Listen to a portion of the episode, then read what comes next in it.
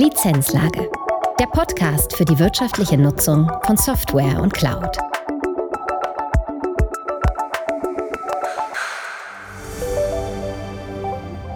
Herzlich willkommen zu einer neuen Folge der Lizenzlage.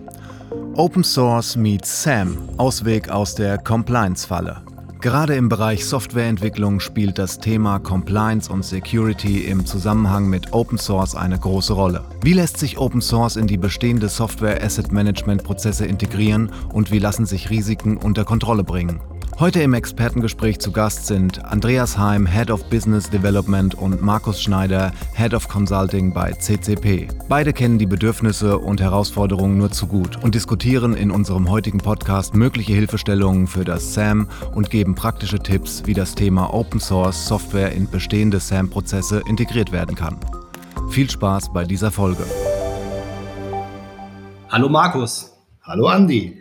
Ja, schön, dich heute hier bei mir zu haben. Ähm, es geht heute um das Thema Open Source. Mhm. Die CCP veranstaltet gerade aktuell eine Kampagne mit dem Titel Open Source im Unternehmen. Mhm.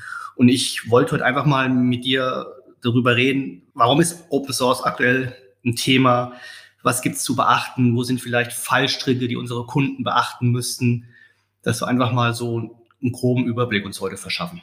Ja, gerne. Also ähm, grundsätzlich muss man ein bisschen unterscheiden, wenn man von Open Source spricht. Reden wir jetzt hier von einer SUSE oder einer Linux-Distribution, die, die per se auch eingesetzt wird im, im Serverumfeld, oder reden wir jetzt tatsächlich von Open Source im Entwicklerumfeld? Ja. Also mir geht es prinzipiell erstmal um das Thema, ähm, wie man die Entwicklung von Open Source auch so unter Kontrolle bekommt, dass es im Lizenzmanagement funktioniert. Das heißt, der Fokus liegt hier klar auf den typischen Themen DevOps, DevSecOps, ähm, und das eben auch einzufangen. Ja, okay. Ja, fangen wir doch direkt mal an. Warum ist denn Open Source deiner Meinung nach aktuell gerade so ein, so ein Hype-Thema gefühlt? Also zunächst mal resultiert es natürlich aus dem Bedarf am Markt. Also viele Firmen setzen ähm, Open Source ein, um Produkte zu entwickeln, Leistungen zu entwickeln oder eben auch um ähm, Softwarekomponenten miteinander zu verbinden äh, im Cloud-Umfeld. Ähm, das basiert eben mit Masse auf Open Source. Also in 90 Prozent der Anwendungen heute ist auch Open Source verbaut. Und das ist natürlich per se erstmal ähm, ein Bedarf, der besteht. Aber ähm, Open Source wird natürlich nicht wie jetzt normal andere Software über einen Einkaufsprozess beschafft, sondern ähm, Open Source wird im Endeffekt von den Entwicklern heruntergeladen, dann irgendwo verbandelt. Also unwissentlich. Naja, un, ja, naja, unwissentlich natürlich nicht. Die wissen schon, was sie runterladen. Ähm, es erfährt nur sonst keiner im Unternehmen ja. davon. Das daher unwissentlich für Software Asset Management. Ja. Das ist tatsächlich so. Okay, und das gilt es halt eben unter Kontrolle zu bekommen, ja. sich einen Überblick zu verschaffen, wo sind auch äh, Security-Schwachstellen. Fällt das auch in dieses, diesen Bereich? Ja, grundsätzlich schon. Also ähm, die, die DevOps-Prozesse und DevSecOps-Prozesse, deswegen ähm, benennen die sich so, die betrachten natürlich das Thema ähm, Security vornehmlich. Also die Applikationen, die runtergeladen werden, sind die sicher. Die müssen ja verschiedene Testphasen durchlaufen, bis die eingesetzt werden. Ähm, das ist alles in diesen Prozessen schon mit drinne. Was aber immer vernachlässigt wird, ist natürlich eine lizenzfachliche Betrachtung, weil Open Source kostet zwar in der Regel nichts, aber man hat natürlich Nutzungsbedingungen, die dahinter liegen, an die man sich eben auch halten muss. Und das ist so ein bisschen die Gefahr. Das geht immer im Eifer des Gefechts, sage ich jetzt mal, unter, ja. weil das natürlich auch einen gewissen Aufwand bedeutet. Ähm, und da ist eben die Frage, wie löst man das intern, wenn man sich jetzt überlegt, dass vielleicht eine App aus 35, 40 verschiedenen ähm, Open Source Artefakten besteht, hinter denen immer andere Nutzungsbedingungen liegen können. Okay. Also das heißt, da haben wir dann auch quasi die Schnittstelle Open Source zum Software Asset Management.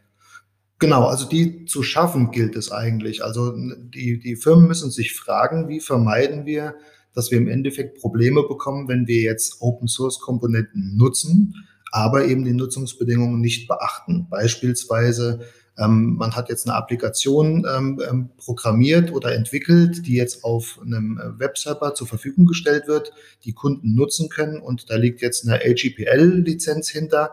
Dann gibt es natürlich Verpflichtungen, die ich einhalten muss, damit das auch alles rechtens ist. Und tue ich das nicht, bekomme ich vielleicht jetzt kein Preisschild daran gehangen, aber nichtsdestotrotz werden mich natürlich die, äh, die Hersteller diese Artefakte abmahnen, äh, bis hin zum Reputationsverlust. Und durch Unterlassungsklagen kann es halt einfach passieren, dass ich von heute auf morgen dann diesen Service nicht mehr bereitstellen darf. Und das gilt es halt zu vermeiden. Das ist jetzt nur ein Beispiel. Das ist ein Riesenthema, aber da frage ich mich, wie kriegt das denn so ein Software Asset Manager unter Kontrolle? Also gibt es da Tools? Wie kann ich sowas managen und Herr der Lage werden?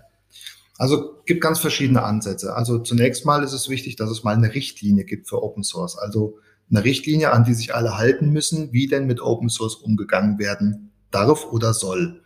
Ähm, und da hat man verschiedene Ansätze, wie man jetzt anfangen will. Man hat natürlich je nach Einsatzszenario verschiedene Vorgaben. Wenn man jetzt Open Source ausschließlich intern nutzt und intern entwickelt, hat man in der Regel mit keinen dieser Nutzungsbedingungen irgendein Problem. Ähm, aber abhängig davon, wo man es einsetzen möchte am Ende, soll das in einem IoT-Gerät verbaut werden, soll das auf einem Webserver, soll das irgendwo gehostet werden, dann gilt es eben, diese Fälle abzufangen und zu sagen, okay, wenn das Einsatzgebiet extern ist und gewisse Lizenzbedingungen hinter diesen Artefakten liegen, dann muss eben ein Regelprozess eingehalten werden, der zur Not auch über das Software Asset Management geht.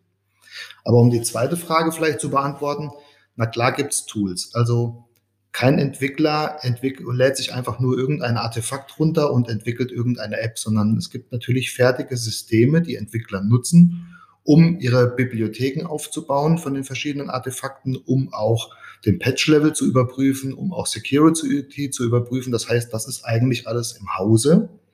Und da kann man typischerweise sehr gut auch hinterlegen, ähm, bitte prüf auch die Nutzungsbedingungen und wenn da Nutzungsbedingung XY auftaucht, die als kritisch klassifiziert ist, dass das System beispielsweise auch einen Hinweis ausgibt, ähm, bitte vorab abstimmen mit Software Asset Management oder wem auch immer. Okay. Jetzt kann ich mir ja vorstellen, dass gerade im Bereich Open Source und äh, diese Code-Snippets, die man da einsetzt, zum Teil skurrile Nutzungsbedingungen dahinter stehen. Also sind das denn so die bekannten Nutzungsbedingungen wie Second Use Right, User-Lizenzierung, Device-Lizenzierung oder gibt es da auch mal irgendwelche kreativen Ansätze, die da der Softwareentwickler sich vielleicht ausdenken? Kannst du aus der Erfahrung was erzählen? Also es gibt, es gibt grundsätzlich ähm, feste Nutzungsbedingungen, die im Open-Source-Umfeld ähm, üblich sind. Also da gibt es ein Set an Nutzungsbedingungen, die zur Verfügung gestellt werden und das nutzen Open-Source-Entwickler, also die jetzt diese Artefakte bauen, in der Regel auch und hinterlegen diese. Also da erfindet keiner jetzt das, das Rad neu, sondern da wird gesagt, okay, das ist eine, eine GPL, das ist eine AGPL, ähm, je nachdem, was eben auch passt, oder es ist eben auch eine freie, eine BSD-License, wie auch immer. Das wird ähm, dahinter gelegt und da denkt sich jetzt keiner was Neues aus, sondern da stehen eigentlich die Dinge drinne, die auch im Open-Source-Umfeld dann ähm, üblich sind. Also es besteht jetzt keine Gefahr, dass da jetzt irgendwer was ganz Eigenes strickt. Das würde nicht dem Gedanken Open Source entsprechen. Ja, okay. Und muss man denn sein Lizenzmanagement jetzt ähm, komplett neu überdenken oder kann man auf die bestehenden Strukturen und Dinge auch einfach aufsetzen? Weil ich meine, das, was in der Vergangenheit gut gelaufen ist für nicht Open Source, das ist jetzt nicht per se schlecht, oder? Nee, nee, nee, um Gottes Willen. Also das Lizenzmanagement kann natürlich nicht das gesamte Thema Open Source überblicken. Dafür gibt es viel zu viele Open Source Fragmente und äh, Artefakte, die genutzt werden, sondern hier geht es um eine Einzelfallbetrachtung und das macht ja das Software Asset Management. Also wenn jetzt jemand klassisch Software beschafft, dann prüft das Software Asset Management, wie sieht's denn mit den Nutzungsbedingungen aus? Was für eine Metrik liegt dahinter? Was müssen wir beachten? Woran müssen wir uns halten? Und genau das wäre zum Beispiel fallbezogen im Open Source Umfeld auch möglich, wenn das ähm, fertige Produkt nachher extern genutzt werden soll oder publiziert werden soll und man ist sich unsicher, prüft das Software Asset Management, welche Nutzungsbedingungen liegen dahinter und welche Verpflichtungen gehen wir ein. Das verhindert ja nicht den Einsatz. Es löst eigentlich nur das Problem, dass es nachher auch lizenzkonform publiziert wird und dass man eben keine Probleme bekommt. Also es ist ja kein Showstopper, sondern eher als Service zu sehen. Okay, ja, verstehe. Ja. Also, was natürlich ein bisschen schwieriger ist, ähm, ist natürlich, man, man kann jetzt ja nicht nur sagen, wie will man zukünftig damit umgehen, sondern man muss natürlich auch historisch betrachten, was gibt es schon. Ja. Und das einzufangen, um auch rückwirkend klassifizieren zu können, wo haben wir denn vielleicht jetzt schon Risiken, die uns noch gar nicht bewusst waren. Dafür gibt's ähm, eigene Tools, die jetzt beispielsweise fertige Apps, fertige Programme ähm, auch analysieren nachträglich und rausfinden, hier liegt irgendwie etwas hinter, was vielleicht kritisch zu bewerten wäre, damit man hier nochmal die Möglichkeit hat, auch sowas zu ersetzen. Ja, okay. Okay.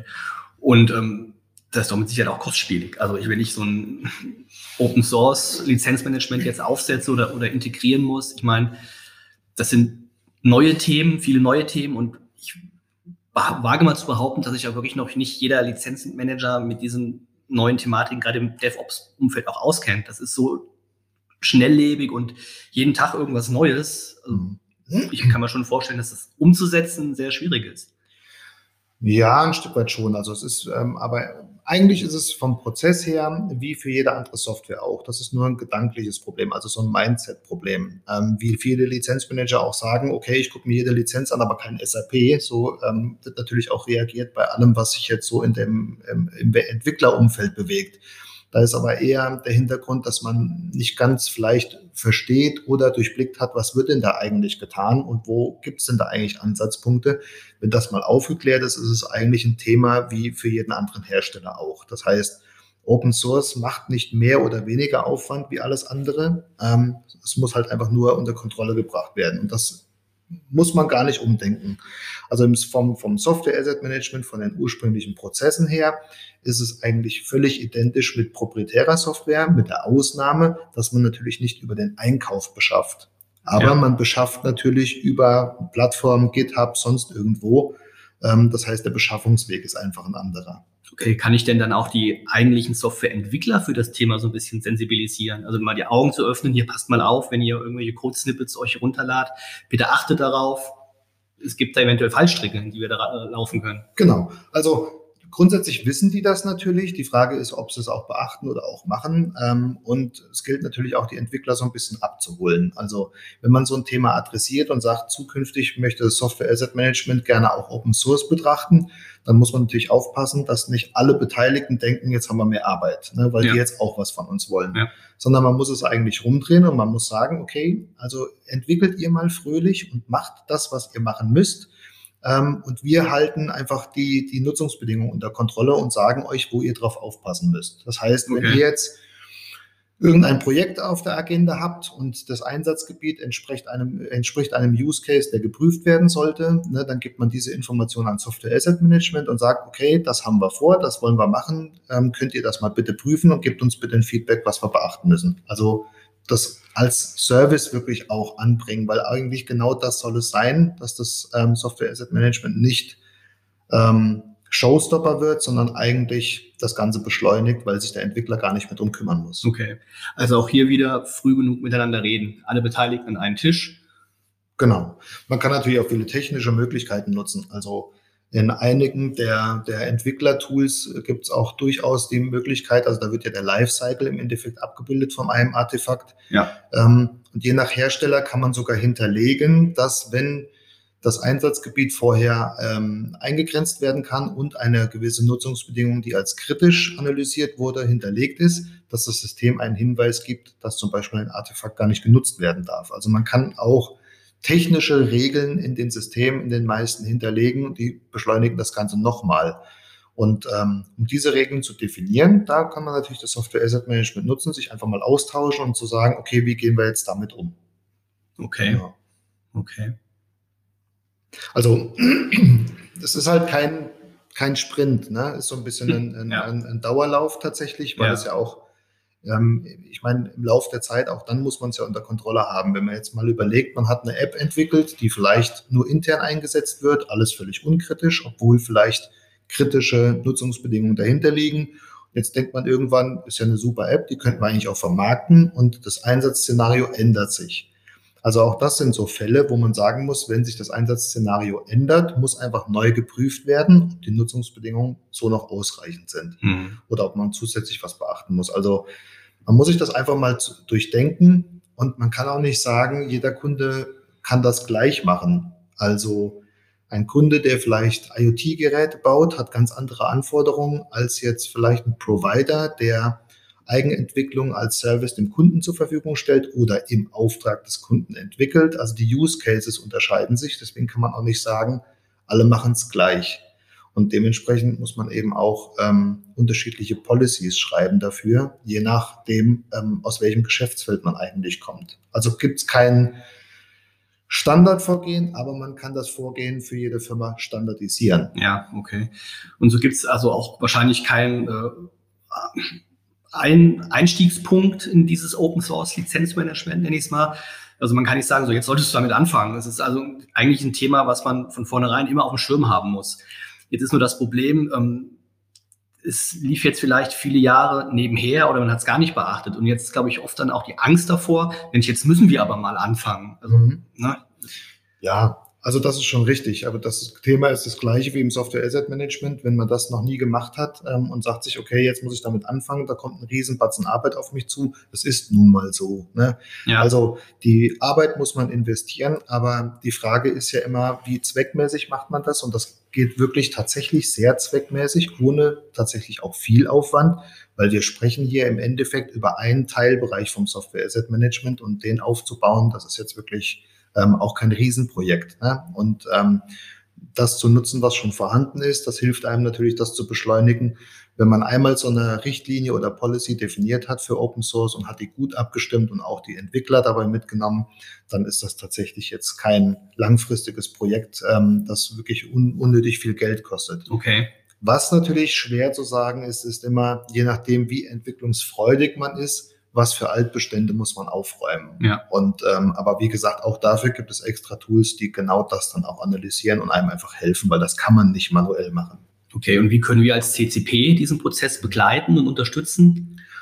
Ja, genau, das ist eben so der Punkt. Also wir haben uns da viele Gedanken drum gemacht und haben uns natürlich auch mit Entwicklern äh, auseinandergesetzt und auch uns Anwendungsfälle angeschaut und ähm, unser Vorgehen ist tatsächlich zunächst mal abzufragen, was entwickelt ihr eigentlich, für wen und wo setzt ihr das ein? Ähm, und dann eben zu schauen, ähm, was gibt's denn, gibt's denn eine Richtlinie dafür? Meistens gibt's eine Richtlinie für die Entwickler, ne, wie, wie, wie ähm, Programme entwickelt werden müssen.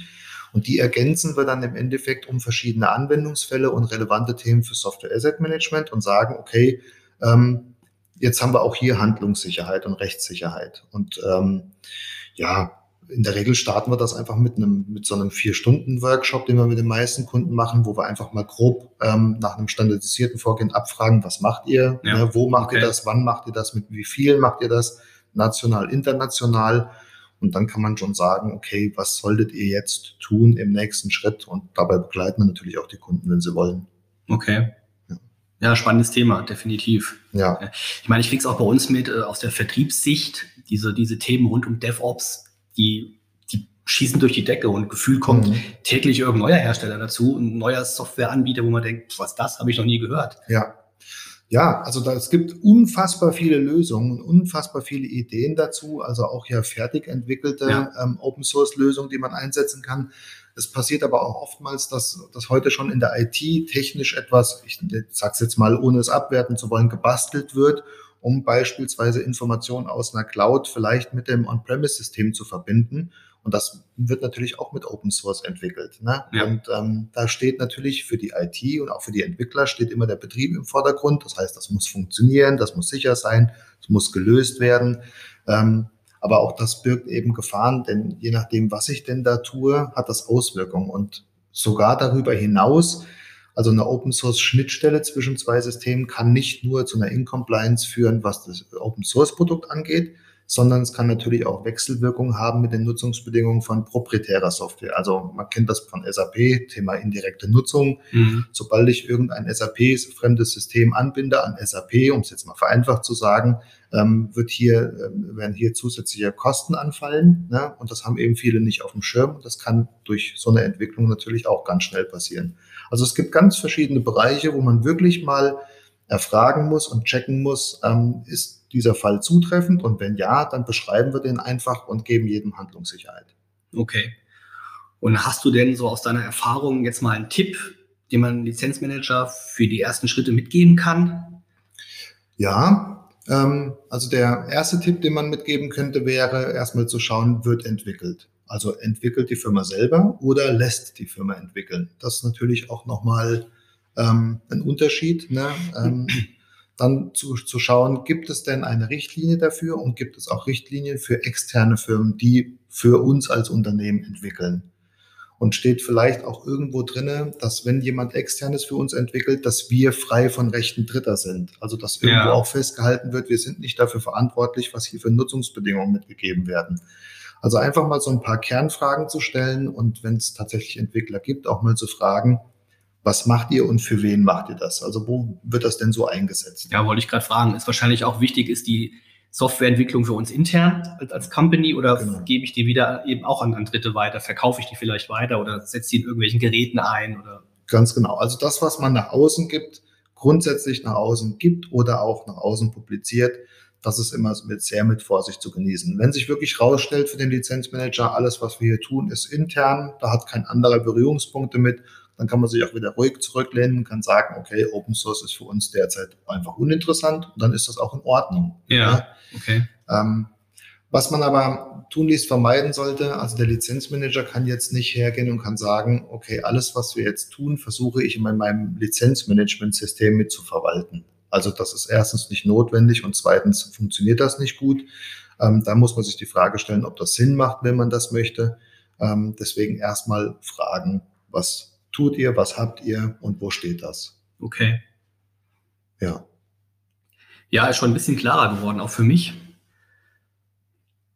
Ich glaube, du bietest auch am 18. November, meine ich, nochmal äh, einen Webcast an für unsere Kunden. Genau, da geht es auch genau um diese Thematik, oder? Genau, geht, da geht es eigentlich jetzt, das geht nicht sehr tief in die Thematik, sondern das geht eigentlich äh, darum, ähm, wie, setzt, wie könnte man denn ansetzen, wenn man sich mit dem Thema Open Source beschäftigen möchte, aus lizenzfachlicher Sicht? Ja. Ähm, welche Fragen muss ich stellen? Also das, was wir eigentlich besprochen haben ähm, das nochmal etwas konkretisierter, und dass das auch mal jeder sieht und sich auch vorstellen kann.